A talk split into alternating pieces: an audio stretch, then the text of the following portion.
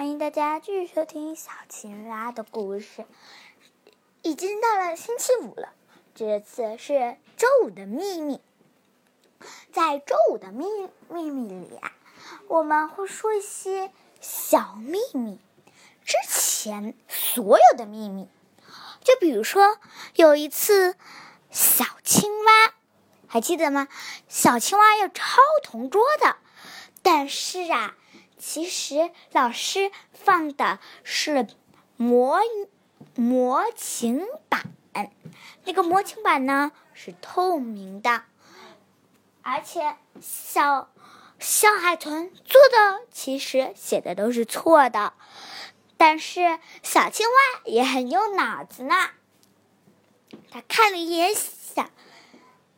小海豚的有自己考想了一想，考虑了考虑，这种行为是可以的。但是小青蛙，哇，不要抄同桌的哦，这是一种作弊行为，听到了吗？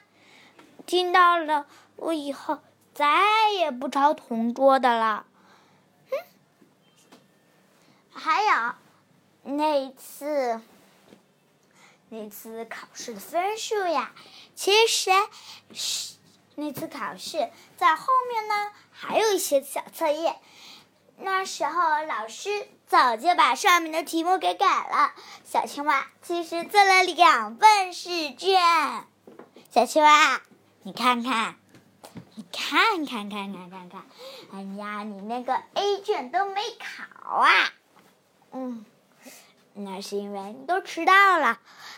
其实，那其实它可是很公平的。然后呢，会有一些问题，我们来听听吧。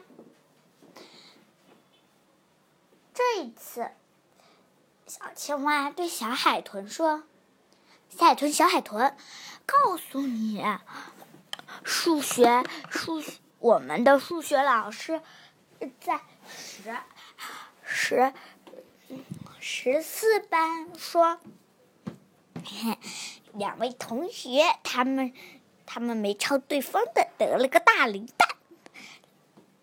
我数学老师还表扬了他们呢。不可能，不可能！我们我的我们的数学老师可是公平公正的。哼，他对待每。小朋友都是很公平的，哼！就就你一张嘴，总是瞎说八道，瞎说胡闹。我只是特别可爱，人人见。你才不叫可爱呢，你叫胡编乱造，什么词语都是胡编乱造的。你也有胡言乱造的时候啊！哼，我胡编乱造是我胡编乱造，错我我承认我错了。但是你什么时候承认你胡编乱造了？我就不承认。怎么样？我就不承认，我就不承认。好，那周五的秘密继续。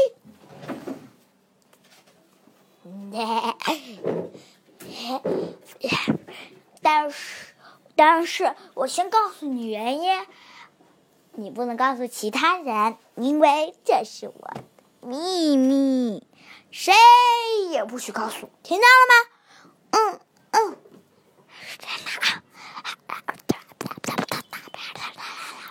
哦，原来是这样，那几位同学可真好。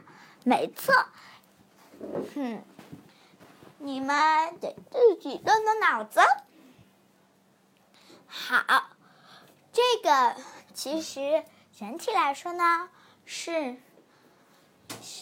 这个就是这个呢是周周五周五四分钟的周五的秘密只有四分钟哦，所以呢，我们叫周五。是秘密，好，那欢迎下一次的周五是秘密吧，再见。